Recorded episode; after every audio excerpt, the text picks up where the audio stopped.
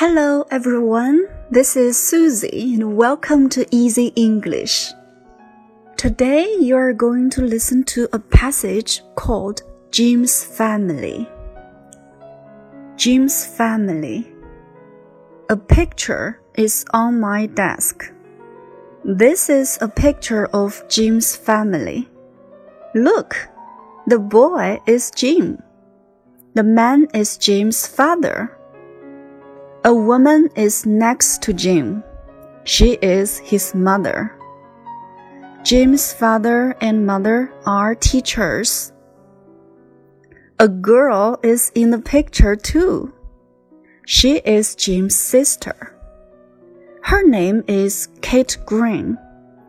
Jim and his sister are in the same school. They are English. The end. 好啦，小朋友们，有没有感觉到这篇短文很简单呢？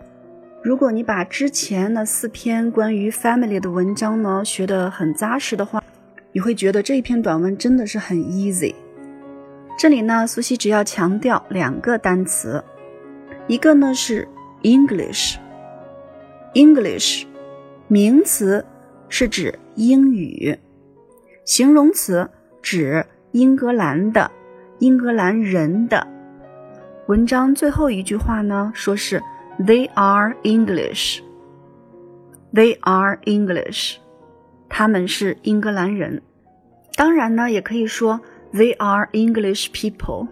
They are English people. 还有一个单词，在第三篇短文里边呢，苏西在拓展内容中呢，有提到过 next。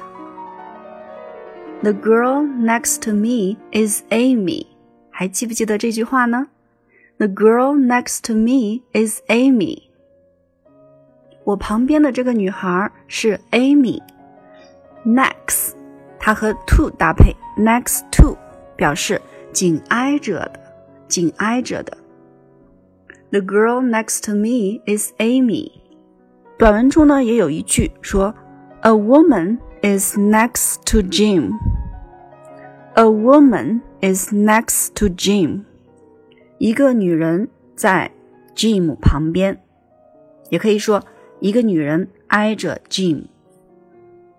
这篇短文呢非常简单，所以呢苏西呢就不多说了。那么剩下来呢的时间，苏西呢想把我们第三单元 Module Three 中的重点的短语和词汇呢，在这里呢再复习一下。大家呢只要听句子就行了。This is a picture of a family.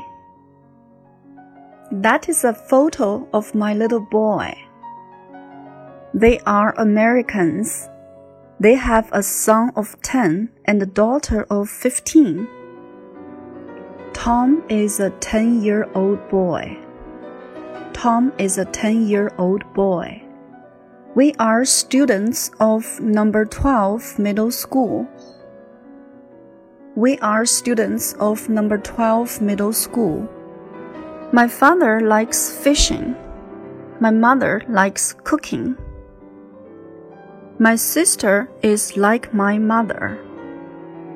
My sister likes my mother. She plays the piano. She likes playing the piano. Tom likes playing football. My little brother is only four years old. He is very lovely. The man in the middle is Mr. Zhang. The girl next to me is Amy. The boy in front of me is Tom. The students behind me are from America. The girl on my left side speaks English very well. The boy on my right side is from Australia. William is an old man. William is an old man. He is rich. I am poor. He has no wife. He doesn't have a wife. I am a mother of two children. I have two sisters. They are twins.